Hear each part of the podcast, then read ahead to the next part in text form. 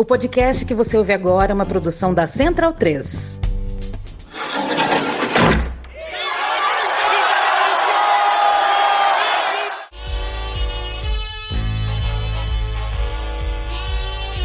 Começa agora Guilhotina, o podcast do Le Monde Diplomatique Brasil. Eu sou Luiz Brasilino e estou aqui com Bianca Pio. E aí, pessoal? Bom, no episódio de hoje a gente recebe o historiador Jean Marcel Carvalho França. Oi, Jean, tudo bom? Tudo bom? Boa tarde a todos, boa tarde a vocês, especialmente, a todos os ouvintes aí. Bem-vindo, Jean, ao nosso podcast Guilhotina. Jean é professor de História do Brasil da Unesp e autor de livros como Literatura e Sociedade no Rio de Janeiro, Oitocentista e A Construção do Brasil na Literatura de Viagem dos séculos XVI, XVII e XVIII. E o seu livro História da Maconha no Brasil ganhou uma reedição publicada pela editora Jandaíra, que foi lançada esse ano. Lançado originalmente em 2015, o livro conta a história da maconha desde o seu surgimento até os dias atuais no Brasil, mostrando como o canabismo foi incorporado em nossa sociedade ao longo dos anos, para além de uma análise focada em apenas seus benefícios ou malefícios. Jean, a reedição foi atualizada? Como é que vocês fizeram essa nova edição que está sendo lançada agora? Vocês incluíram outras informações em relação à de 2015? Olha, na verdade não. O porquê? porque o livro ele tem um tempo, ele pega um tempo específico. Para fazer uma mudança, você teria que acrescentar novidades que ocorreram nesse mundo do canabismo e dessa discussão em torno da legalização a partir de 2015. Em primeiro lugar, não há grandes novidades. Lógico, pelo mundo afora você tem algumas aqui e ali.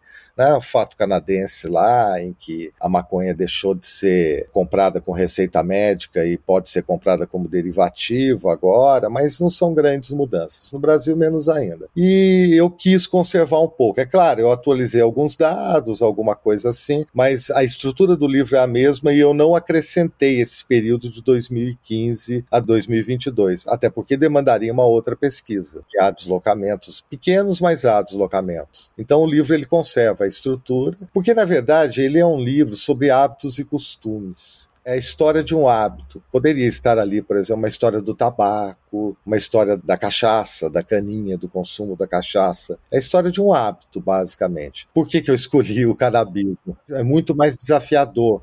Em primeiro lugar, pela documentação. Pelo menos você não tem uma documentação visível muito relevante sobre isso. Então foi um desafio encontrar a documentação. Porque, por exemplo, se você vai ao tabaco, ele foi uma das riquezas do Brasil. Então você tem uma documentação enorme. Outra coisa, ele é um hábito das classes altas no Brasil. O, o rapé, o tabaco, né? O consumo do tabaco, seja fumado, seja mascado, enfim, é um hábito de classes mais altas. Então você encontra mais referências. A cachaça, a mesma coisa. Ela não é um hábito de classes altas, mas ela é um hábito generalizado. E ela é uma riqueza do Brasil, associada ao açúcar, que é a maior riqueza da colônia, depois do ouro, mas é a maior riqueza da colônia. Essas duas coisas, ter muita divulgação social, muito consumo, ter uma presença econômica muito forte, fazem com que o tabaco e a cachaça sejam muito documentados. Então dá para fazer uma história disso. Agora, a cannabis foi um desafio. Na época, em 2015, 2014, 13, quando eu comecei a fazer a pesquisa para o livro, eh, foi a partir de um desafio de um amigo, que era editor na época da Publifolha, mais tarde Três Estrelas, que perguntou: dá para fazer? Eu falei: não sei. É, a gente tem que fazer um levantamento para ver se tem documentação sobre isso. Então foi por isso, foi o desafio da documentação.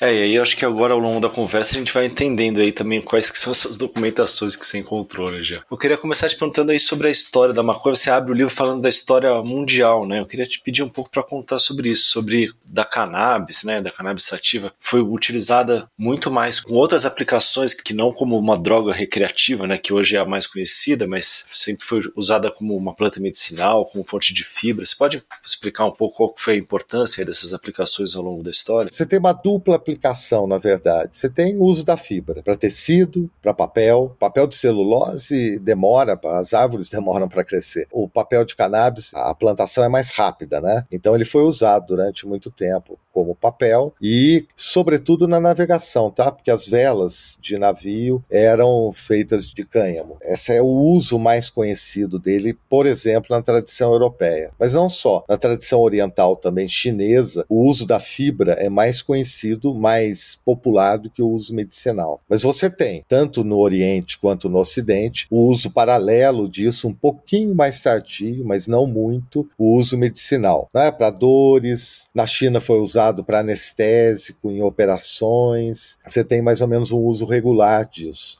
Agora, no Ocidente, onde você tem um uso recreativo marcante, que a gente tem notícia, na Índia. A Índia faz um uso medicinal, mas ela também faz um uso recreativo. É usado em comestíveis, né, em doces, em bebidas. A forma fumada, não. O uso recreativo dela começa na forma de comestíveis. Você faz algum tipo de confeito, de coisas desse tipo, à base de cannabis e é consumida dessa forma. Na África, é difícil saber de onde veio, mas provavelmente da África muçulmana, quer dizer, do Maghreb, das regiões muçulmanas. Havia também um consumo na região da Etiópia. Acredita-se que ela foi descendo, tá? o uso recreativo. Ela foi descendo da Etiópia até a região hoje, a África do Sul. Aí que ela entra ali Moçambique, um pouco mais acima, faz a volta, chega na costa de Angola. Aí já entra na forma fumada. O uso africano é majoritariamente fumado, fumado em caçambas, naquelas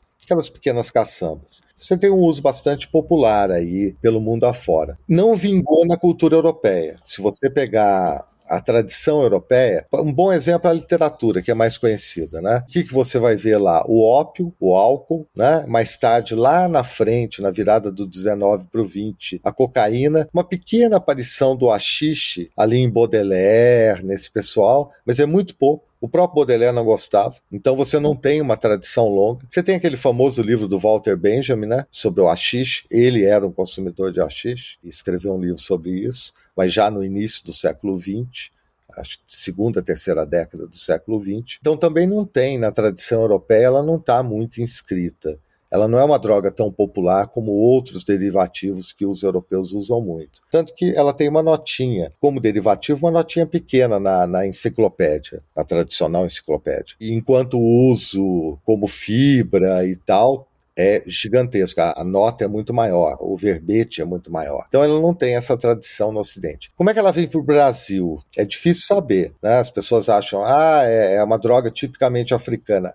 É, talvez, é, talvez seja. Mas não dá para dizer com certeza por quê. Porque os marinheiros portugueses conheciam. Conheciam da Índia. E os navios que vinham da Índia faziam aguada aqui. E os que iam para o Oriente também faziam aguada aqui. Então, pode ter sido um hábito que, mesmo nas regiões do sul da África, Moçambique e Angola, nomeadamente, pode ter sido um hábito trazido do norte do Maghreb, mas pode também ser um hábito introduzido pelos portugueses. Não seria estranho. Eles conheciam o uso é, da Índia. Então, no Brasil, ah, os negros traziam, quando vinham da costa da África, sementes e plantavam. É, de fato, não tem grande documentação sobre isso, não dá para saber ao certo, mas há uma possibilidade razoável deles trazerem serem sementes, as sementes são duradouras, sobrevivem à, à travessia e jogavam aqui, sobretudo no meio das plantações de cana-de-açúcar, né? Cria um efeito estufa de calor, então eles cultivavam geralmente no meio das plantações de cana. Pode ser,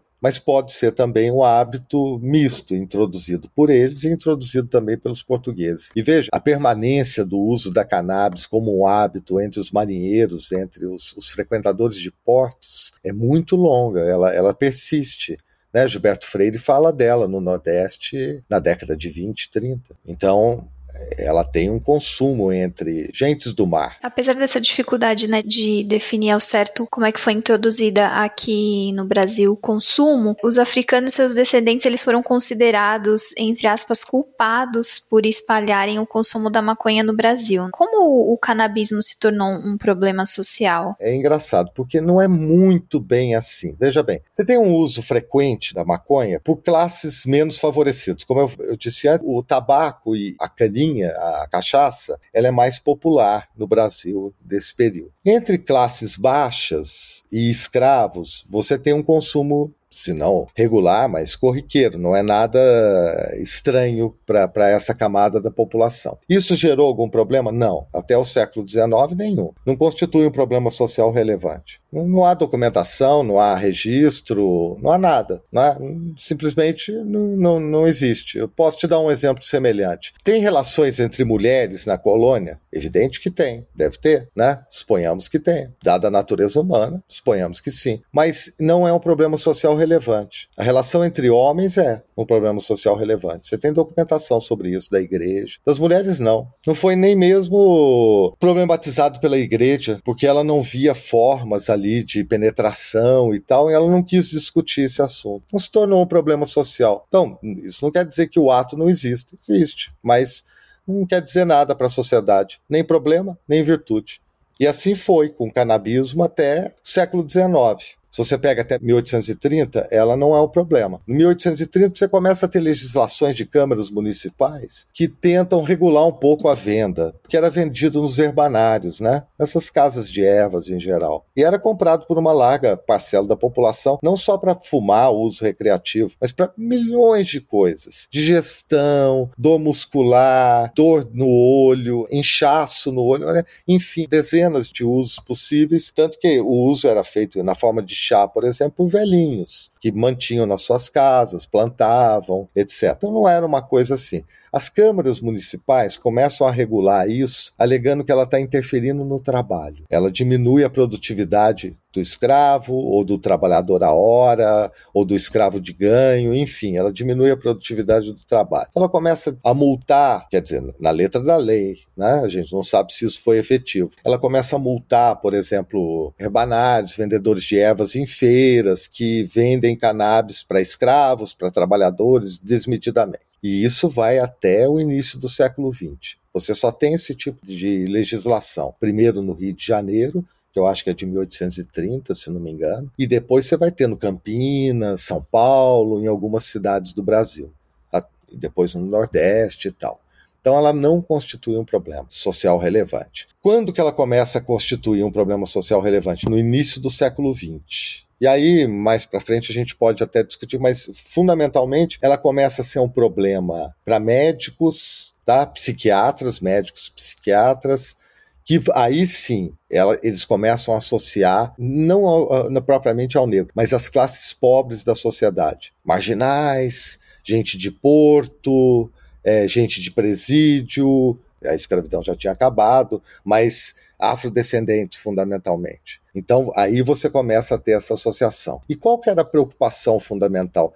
Veja, é muito difícil você combater um tipo de hábito que está disseminado por pessoas dos mais diferentes tipos. Tá, tem lá o jovem marginal que consome, mas tem também os velhinhos que tem plantado no quintal da sua casa, lá plantou no quintal, que tomam aquilo como chá. É claro que os médicos do início do século tinham conhecimento disso sabiam que era um hábito bastante disseminado entre as classes populares. Então há um combate? Há, mas a preocupação fundamental desse combate é, primeiro, estigmatizar um pouco o uso da maconha, sem dúvida nenhuma. Você tem uma estigmatização que eles julgam necessária porque ela tem efeito sobre a saúde pública. Então você tem esse processo. Mas é evitar que ela saia dos lugares que ela sempre esteve, que são essas, como se dizia no, início do século, essas franjas da população, essas franjas da sociedade, e contamine a sociedade próspera, digamos assim. Eles têm uma expressão para isso, que ela não se torne um vício elegante, um vício de classes médias e abastadas, digamos assim. Essa é uma preocupação fundamental. Quando você chega à década de 50, 60,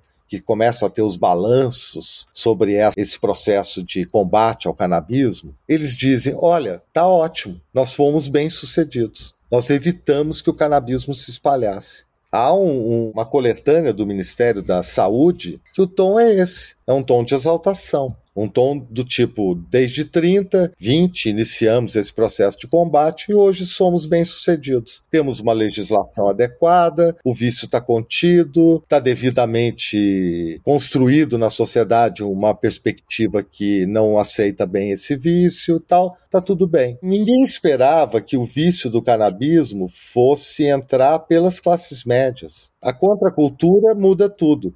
Porque essa ideia de reassociar a cultura negra, a escravidão, é uma ideia dos anos 80. E ela é muito mais filha de Foucault, Deleuze e toda a teoria da diferença, a teoria do pós-estruturalismo francês, do que qualquer outra coisa. Ela não tem nada a ver com a recuperação das tradições brasileiras, como tem gente que gosta de dizer. A luta pela libertação, pela fim da opressão dos afrodescendentes. Olha, isso me parece uma conversa fiada, sem qualquer lastro histórico. Essa reassociação ela foi feita nos anos 80. Ah, daí sim você começou a valorizar as minorias, os discursos da diferença. E essa reconexão com a tradição africana ou dos africanos, ela foi feita pelos universitários. Ela não foi feita pelo movimento negro, ela não foi feita. Até porque a cannabis não constitui um fator identitário do, do afrodescendente no Brasil. As religiões afrodescendentes, sim, essas constituem um fator identitário e tal. Agora, as religiões de origem africana.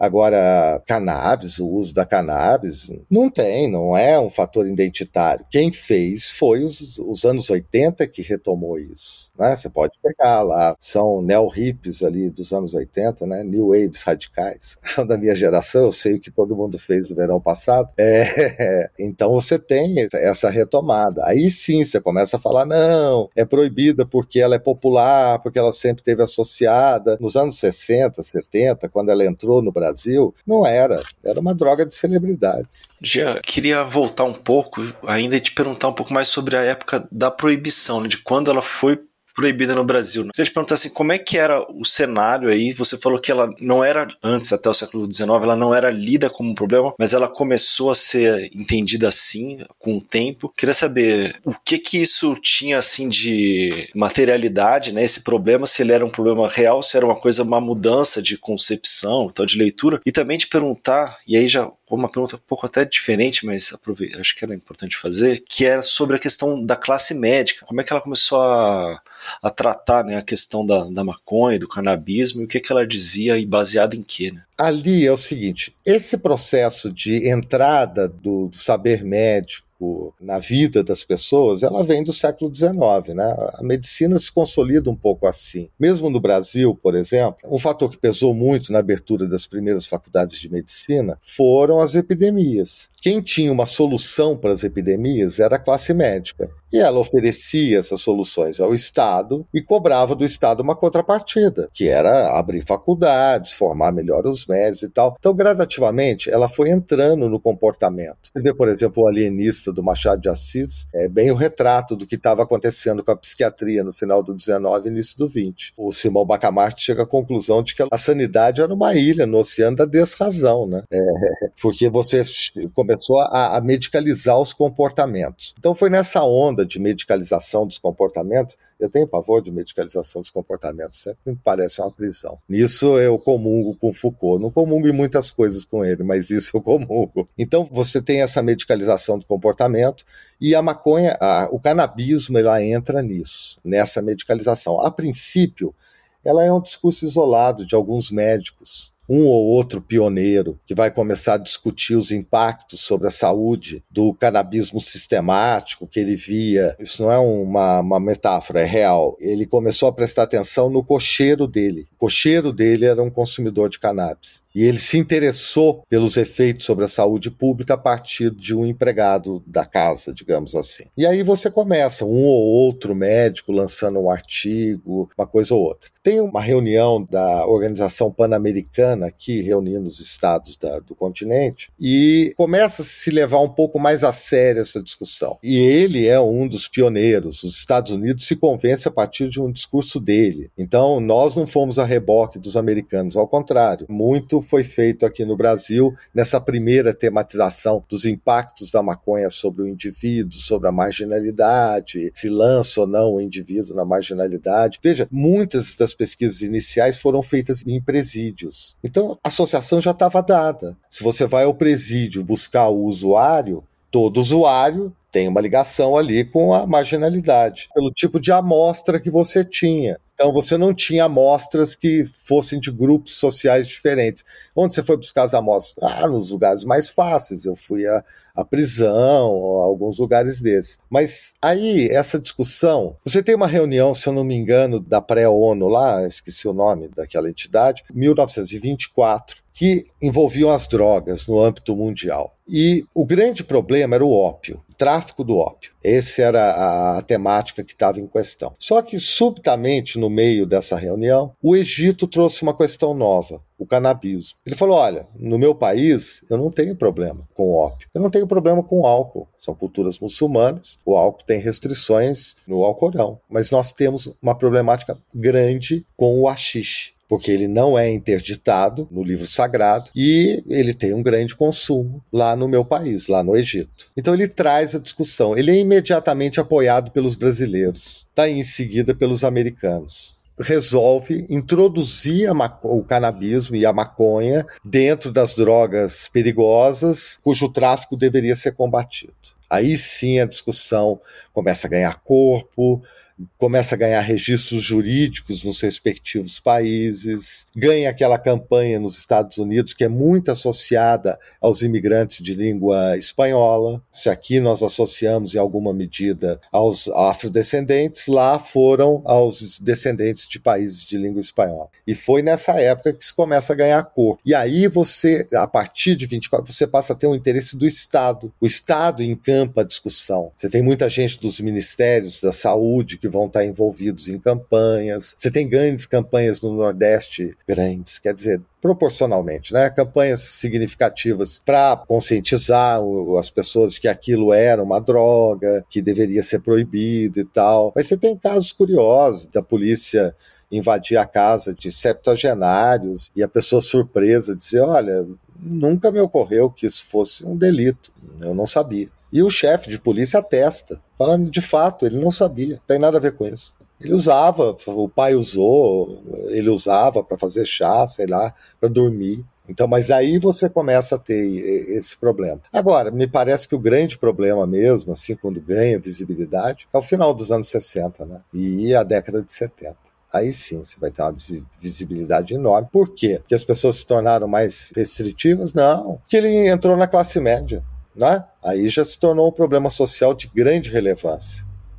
Invadiu as classes abastadas.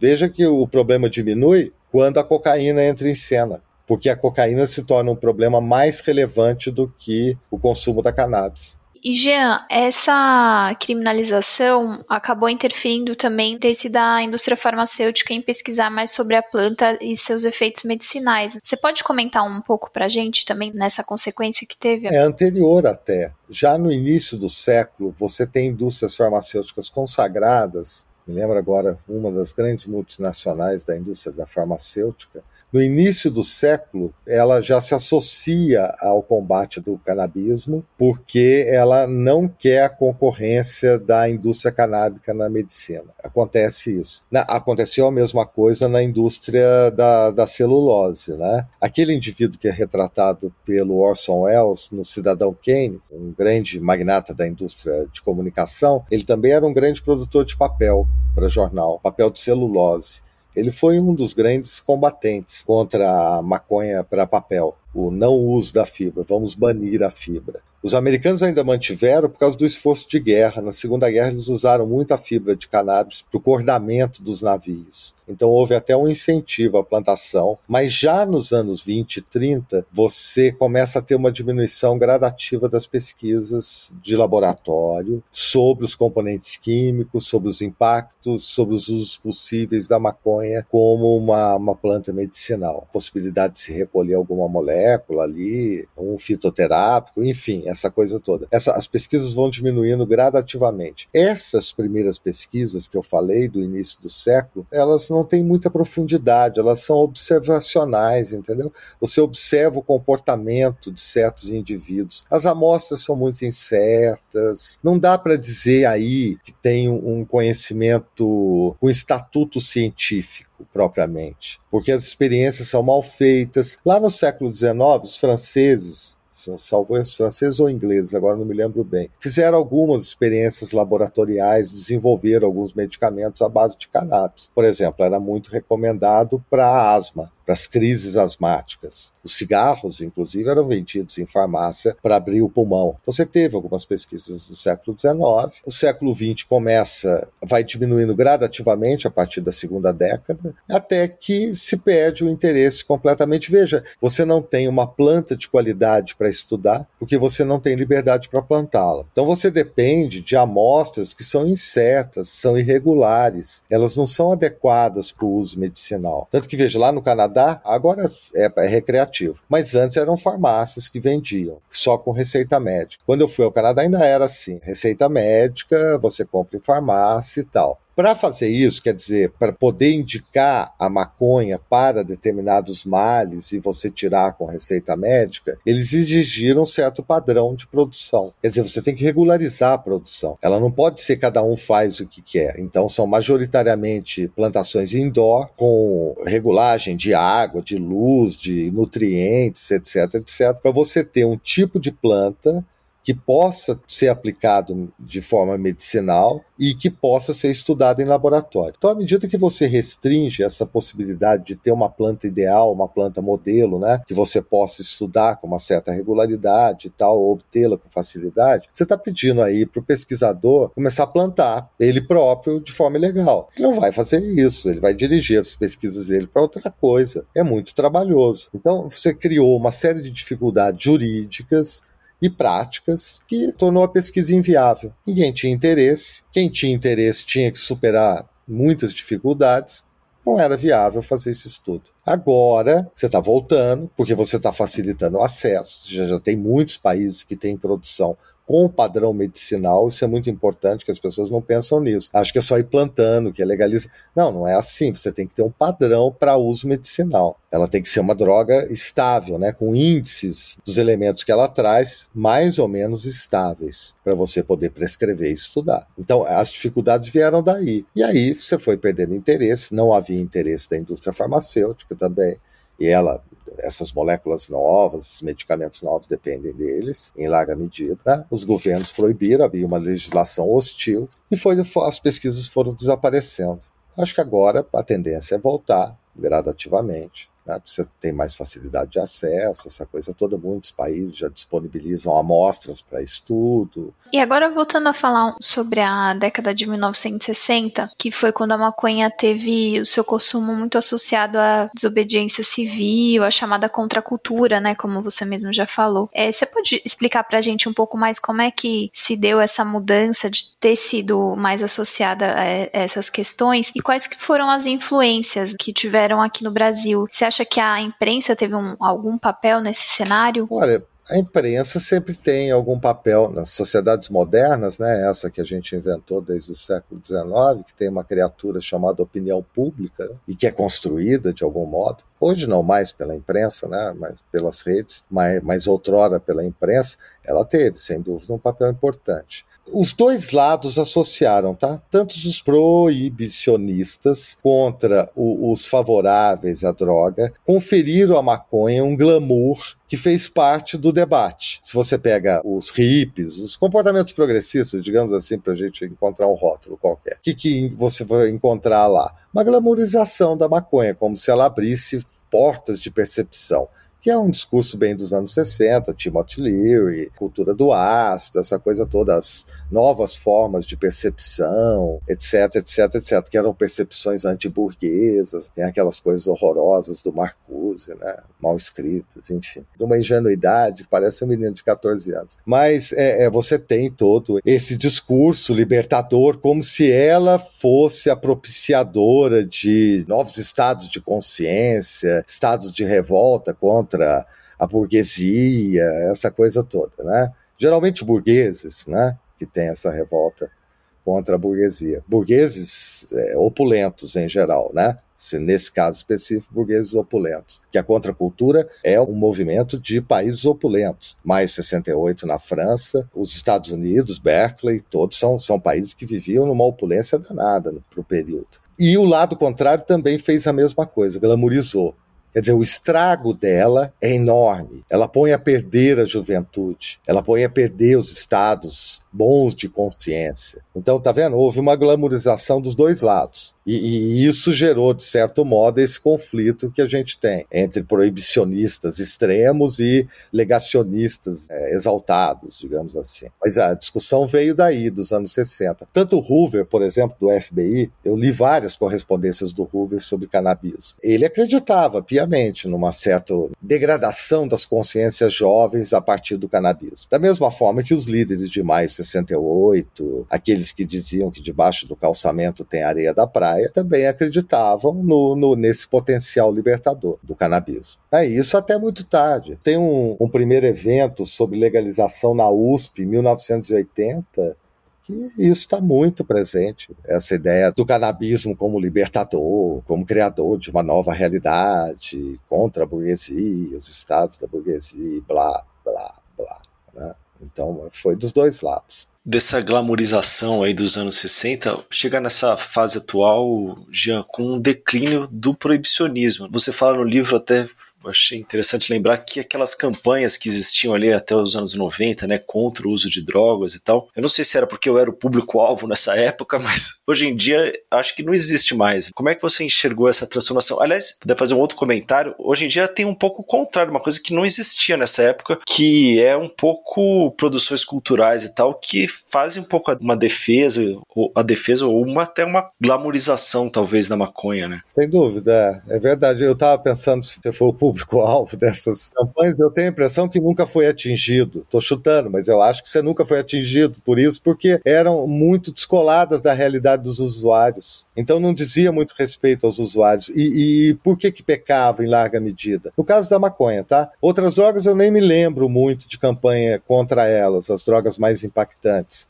do tipo a cocaína, o crack, a heroína, as drogas sintéticas e tal, eu não me lembro de grandes campanhas contra ela. Mas contra a maconha, porque era tão exagerado quanto os anos 60, quer dizer, os impactos eram colocados de uma maneira muito exagerada, então isso descolava, o usuário usava, via aquilo e falava, gente, mas isso não é a minha realidade, nem a realidade das pessoas que eu conheço. Então elas passaram a não ter efeito quase nenhum. A partir daí, tem dois fenômenos paralelos que as pessoas confundem muito. Ontem eu estava vendo lá o, recém-eleito da Colômbia fazendo um discurso na ONU. Pelo menos uma coisa ele deixa claro ali. Quando a gente fala de guerra às drogas, é, é em medida muito pequena que você está falando da maconha, da cannabis. Porque ela é uma droga que ela exige grandes volumes, pequenos lucros. Economicamente ela é viável? Sim, ela é viável. Mas os lucros não são tão grandes. E o risco é muito alto porque ela precisa ser transportada e são volumes muito grandes.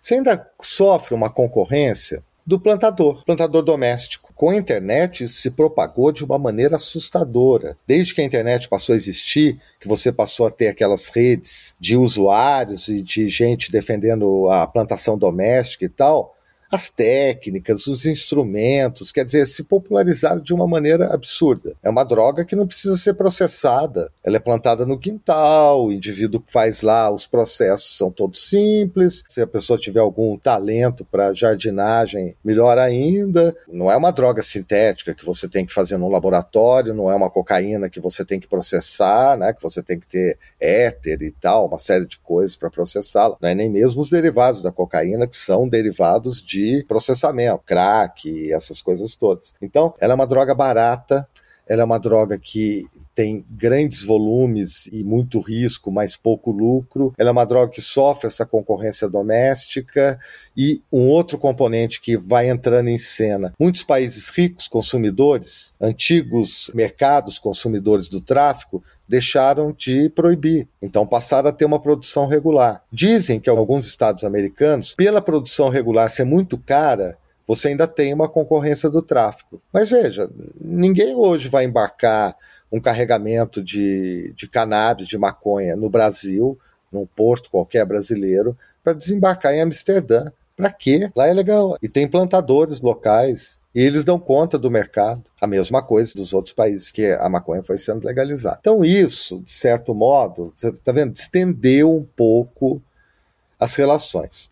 Entrar em cena também, e nos últimos anos, os médicos, com um apelo muito forte para retomar as pesquisas, que os pequenos indícios já deixavam claro que ela tinha sim algumas aplicações bastante oportunas, foi fundamental, eu acho, para essa discussão ganhar corpo e ser retomada. Você teve uma. No Uruguai, isso foi muito feito. Mostrar para a população que há uma diversificação dos usuários. Não são usuários necessariamente com desvios sociais. Pessoas extremamente integradas, com a vida integrada, tá, tá, tá, tá, tá, tá. Isso foi um discurso que se propagou cada vez mais nos últimos tempos. E o pessoal pragmático. Né? Eu sei, por exemplo, que há, há, grandes grupos de atletas, por exemplo, que querem entrar nesse mercado com relaxantes musculares e coisas do tipo para recuperação rápida da musculatura. Então, quanto mais grupos interessados você tem, mais a discussão vai se distendendo, sem dúvida nenhuma. Os discursos apelativos, aqueles que falam, ah, pela liberação das consciências e tal, ajudam muito menos do que esses discursos pragmáticos.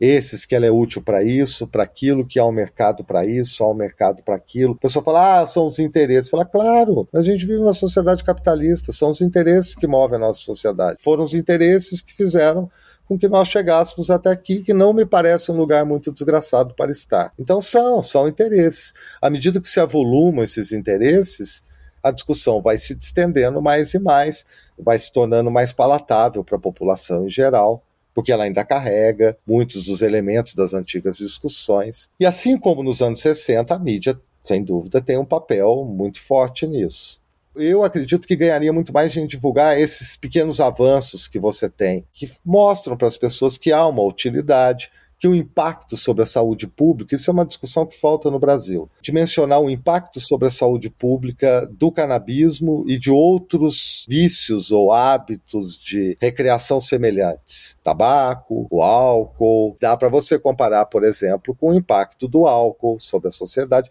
que é a droga predominante no Brasil e é a droga por excelência das pessoas menos abastadas. Então dá para ter uma ideia de qual é o impacto disso. São discussões importantes, eu acho. Agora, nos anos 60, uma das primeiras que eu consegui apurar, pode ser que eu esteja errado, mas uma das primeiras discussões assim abertas para a classe média, que dão grande visibilidade ao canabismo e tal, é da antecessora da revista Veja, a revista Realidade. Ela é uma revista dos mesmos modos da Veja, com esse apelo do nome e tal, Realidade, então ela fazia, digamos, reportagens com um pouco mais de impacto, e ela é a primeira a tratar.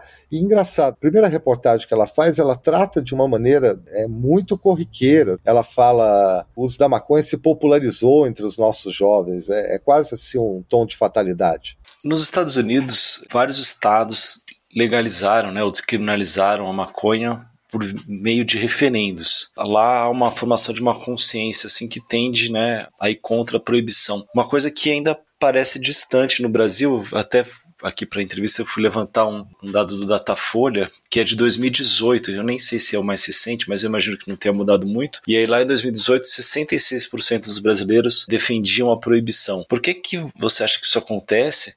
E se você acha que isso deve mudar, você até fala no livro, né, que há uma ideia, uma concepção de que isso deve mudar com o tempo, mas você acha que vai mudar mesmo? Vai, vai mudar. Agora, são realidades um pouco diferentes, né? É assim, a discussão americana, ela ganhou esse caráter pragmático um pouco mais cedo. Então isso ajuda muito, porque daí desideologiza um pouco. Quando você ideologiza a discussão, é, vira muito complicado, porque a gente vive num mundo combo. Então, se a pessoa defende uma coisa X, ela traz consigo Y, Z, bababá, bababá, bababá. E aí perde-se a peculiaridade da discussão em si. Né? Você passa a discutir o mundo inteiro, quer dizer, uma série de comportamentos que estão associados a isso. Eu acho que essa discussão descolou. Tanto descolou que você vê o, muitos dos referendos nos Estados Unidos foram feitos quando o Trump ganhou da Hillary Clinton. Boa parte dos estados em que ele ganhou, ganhou também a legalização. Então, veja que não está associada. Algum tempo atrás, eu estava vendo um debate naquela revista que agora quebrou, faliu, American Interest, que é uma revista democrata americana, basicamente. Eu estava vendo uma reportagem sobre a alt-right americana. E eles iam fazer um debate com o pessoal do Black Lives Matter, era extremos. E onde que eles marcaram a maldita discussão? Dentro de um, um coffee shop.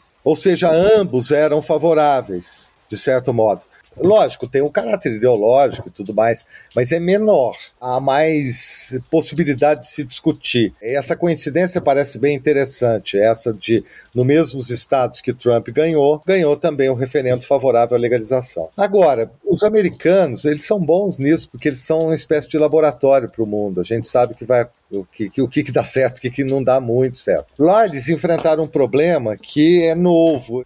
Em Amsterdã, você liberou em 76. Então a droga era muito cara no tráfico, ela passou, continuou a ser cara nos coffee shops. Não há grande diferença. O que houve foi uma diversificação. Hoje as drogas sintéticas nas ruas de Amsterdã, das grandes cidades holandesas, são, são esse é o mais o problema, né? O tráfico está aí. Nos Estados Unidos houve um problema inesperado. A maconha do coffee shop, ela é cara. Então ela deixa um espaço enorme para essa concorrência ilegal, que não paga imposto, não tira financiamento, não planta em grandes estufas com controle do, dos serviços todos, tem muito menos despesa, digamos assim. Então, é, esse é um problema inusitado. Quer dizer, você criou uma nova modalidade aí que é o tráfico dentro da legalidade. É como se você traficasse uísque vagabundo, como cigarro no Brasil. É, então esse é um problema inesperado. Quer dizer, ninguém sabia que ia dar nisso. Agora, sem dúvida, a discussão nos Estados Unidos avançou muito.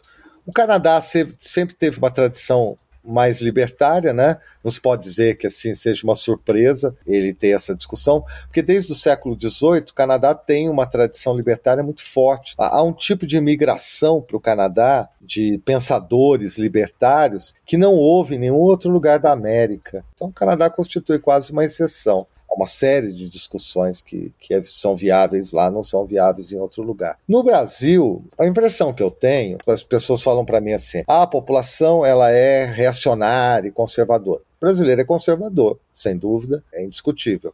Somos católicos e conservadores, sem dúvida nenhuma. Assim como, já que falamos do Le Monde Diplomatique, assim como os franceses são católicos até a medula óssea. Pouco protestantes, mas bastante católicos. Você vê até a direita francesa é católica ela é antiliberal. Ela vem do Simone Weil, né? A nossa tradição e tal pode ser tudo isso, nós somos mais conservadores. Mas não só isso, eu acho que no caso da cannabis, parece que a discussão não interessa muito a população. Quando uma discussão não interessa muito a população, o que ela está sinalizando para você é que do jeito que está, tá bom. Mais ou menos é isso. Ela está dizendo: olha, não me incomoda o estado em que está. Eu acho que há razões para isso. Tá? Uma das primeiras razões é que o país tem uma série de problemas e as pessoas acham um pouco supérflua essa discussão. Ponto. Isso é uma, uma possibilidade de, de leitura. Há uma outra coisa também é que Todo mundo sabe, quando você sai pelas cidades pequenas, pelas cidades grandes, todo mundo sabe que o uso da cannabis é extremamente frequente. E todo mundo sabe também que há uma tolerância tácita com isso. Quer dizer, você sabe que seu vizinho fuma, mas você não vai denunciar ele para a polícia? Ao contrário. Às vezes você vai lá na casa dele, ele está fumando, você nem liga e tal. Há uma tolerância muito grande no uso cotidiano. Então, isso faz com que as pessoas não sintam necessidade da legalização em, em larga medida. Para a maioria da população, e esse é um problema também que a gente enfrenta, que realmente é forte, está muito associada ainda à violência e à criminalidade, o que não é uma falsa percepção. Eu não estou dizendo que não é possível tirar a cannabis do círculo da violência e da criminalidade. É possível. Mas do jeito que ela está hoje, ela faz parte desse ciclo da violência e da criminalidade. E as pessoas, em geral, são muito assustadas, com razão, com a violência e a criminalidade. Olham para os lados e veem narco-estados sendo formados. Elas têm razão de ter um certo pânico e uma certa restrição em relação a isso. Por que, que eu acredito que isso vai mudar? Porque eu acho que gradativamente, sobretudo pelo avanço médico, pelo avanço das pesquisas médicas, do uso médico, do uso esportivo como relaxante, a discussão vai ganhar um caráter mais amplo na sociedade. As pessoas vão perceber que o impacto sobre a saúde pública é menor do que drogas que já são legalizadas e que é possível tirar a cannabis do círculo da violência e do crime. Aí você vai falar, ah, mas isso vai demorar muito. Não demora, não. As mudanças sociais são muito rápidas ultimamente. Quer dizer, não sei se é ultimamente. Esse período que a gente está vivendo é um período de que o mundo está dando capote um atrás do outro, assim, de uma maneira muito rápida. Eu acho que essa é uma discussão breve no Brasil. Não agradeceremos aos legacionistas, digamos assim, aos grandes batalhadores pela legalização e tal. Não serão eles os responsáveis. Os responsáveis, em geral, são esses grupos de interesse, esses núcleos de interesse que vão colocando isso de uma forma palatável para a discussão social. Se você tem um primo, um parente que foi um usuário de um derivado médico da cannabis e esse derivado foi muito bom para ele, você já passa a ser um defensor. Você fala: não, não, não, pera lá, pera lá, não é assim não. Há uma parte muito boa. O meu primo, por exemplo, se recuperou muito, não tem mais crises epiléticas, enfim, sei lá, diminuíram muito as crises dele. Então você vai ganhando adeptos, e isso ajuda muito na discussão. Vai quebrando aqueles estereótipos. Exatamente. Do você... usuário de maconha, quando sua tia começa a usar para tratar alguma doença, é diferente. Esses derivados da maconha, esses derivados médicos, pomada, óleo e mesmo um certo consumo, tem sido receitado por médicos no interior do Brasil assustadoramente, você sabe, né? É uma coisa assim, é uma moda. É de unha encravada dor muscular. Então as pessoas têm. Isso vai popularizar muito. Olha, veja, você popularizou esses, esses calmantes, esses ansiolíticos, que é uma coisa absurda. Os efeitos colaterais são gigantescos. A longo prazo é um assassínio em massa das populações. E as pessoas hoje tomam assim com uma frequência. Eu às vezes vou em repartições públicas aí da universidade, a pessoa tem dentro da gaveta. Um dia ruim de trabalho em que alguém vai lá pedir um documento que ela não sabe como é que faz, ela toma umas gotinhas. Isso me parece um pouco assustador. Você vê como as coisas se popularizam, né? E ganham um grau de normalidade. Acho que isso vai vir a ocorrer com o canabismo. Porque, veja, a quantidade de países que legalizaram né, o uso da cannabis. O problema é que no Brasil, ultimamente, quando você fala em legalização, as pessoas acham que são de todas as drogas como um todo. Você não individualiza, você não individualiza a discussão. É, há discussões que precisam ser particularizadas. Por exemplo, um argumento muito forte é que a maconha é uma porta de entrada para outros vícios. É um argumento viável? É, não sei, olha, eu não estou dizendo que é nem que não é, porque é difícil avaliar, mas eu pondero um, um outro aspecto. Veja, a, a, maconha é uma droga ilegal. 90% dos usuários da maconha são usuários infrequentes, quer dizer, são usuários esporádicos. Usam para uma festa, para um final de semana, para uma balada, enfim, para uma coisa dessa assim. Ela é controlada pelos traficantes, ou seja, oferta, o mercado é controlado por eles. O indivíduo vai lá no final de semana no traficante e ele vai para comprar maconha. Mas o traficante, os superiores dele, digamos assim, a, a, cadeia do crime, ela tem prioridade de vender naquela semana cocaína, porque ela tem excesso de produção de cocaína e a maconha está muito barata. Então ele vai oferecer, ele vai dizer maconha não tem não, cara, acabou. Mas eu tenho cocaína, eu tenho essa e essa. O indivíduo, como ele é usuário esporádico, ele diversifica. Talvez essa seja uma explicação que ao lado da entrada no mundo do crime, porque veja, o indivíduo quando compra a maconha, ele entrou num círculo do tráfico, vício, crime. Então, a chance dele trocar de droga e diversificar o uso ali é muito grande. Talvez se fosse comprado num coffee shop em que só se vende aquilo e não há essa opção, e também não há a oferta de uma outra droga na ausência daquela, talvez não fosse uma sequência desse gênero. Mas isso é uma hipótese. São todas coisas que precisam ser observadas. Perfeito, Jean. Obrigado demais aí pela conversa. Hoje recebemos o historiador Jean Marcel Carvalho França, autor de História da Maconha no Brasil, publicado pela editora Jandaíra. Jean, muito obrigado aí pela participação aqui no Guilhotina. Foi um prazer. Valeu demais pela conversa, Jean. O Guilhotina é o podcast do Le Monde Diplomatique Brasil. Para nos apoiar, faça uma assinatura a partir de R$ 12,90 em nosso site, diplomatic.org.br/assine. E te convidamos também para favoritar ou seguir o Guilhotina na plataforma em que você nos ouve. E se você utiliza o Spotify, avalie o nosso podcast. E quem tiver sugestões, críticas, é só escrever para a gente em guilhotina.diplomatic.org.br. Valeu por nos acompanharem até aqui e até semana que vem. Até. Se Leonardo dá 20, por que é que eu não posso dar dois? Se Leonardo dá 20, por que é que eu não posso dar dois? Mesmo apertando na encolha, malandro, pinta a sujeira depois. Mesmo apertando na encolha, malandro, pinta a sujeira depois. Levei um bote perfeito com um baseado aceso na mão. Tomei o sacode regado a tapa, pontapé e pescoção. E eu fui levado direto à presença do doutor delegado. Ele foi logo gritando: Vai se abrindo, malandro. E me conta tudo como foi. Eu respondi: Se Leonardo da Vinci, doutor. Por que é que eu não posso dar dor? A parada é essa. Aí o doutor mandou assim pro malandro: Se liga. Leonardo é Leonardo, me disse o doutor. Ele faz o que bem quer e está tudo bem. Infelizmente é que na lei dos homens a gente vale o que é e somente o que tem. Ele tem imunidade para dar quantos quiser, porque é rico, poderoso e não perde a pose.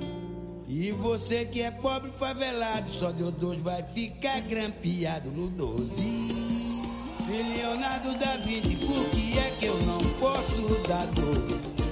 Se Leonardo da Vinci, por que é que eu não posso dar dor? Mesmo apertando na encolha, malandro, pinta sujeira depois. Mesmo apertando na encolha, malandro, pinta sujeira depois. Se Leonardo da Vinci, por que é que eu não posso dar dor?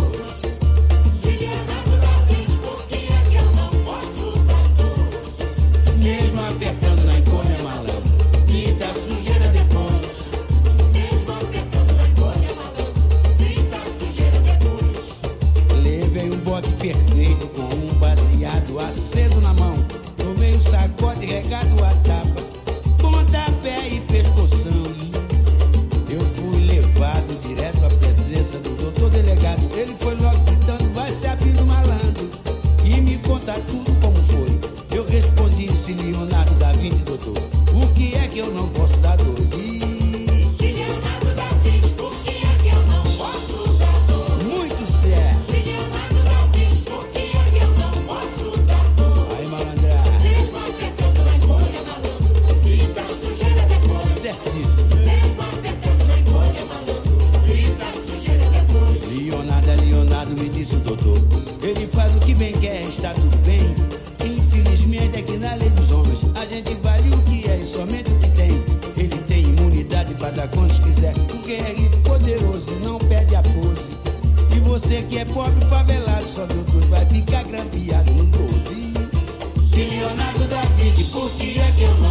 não posso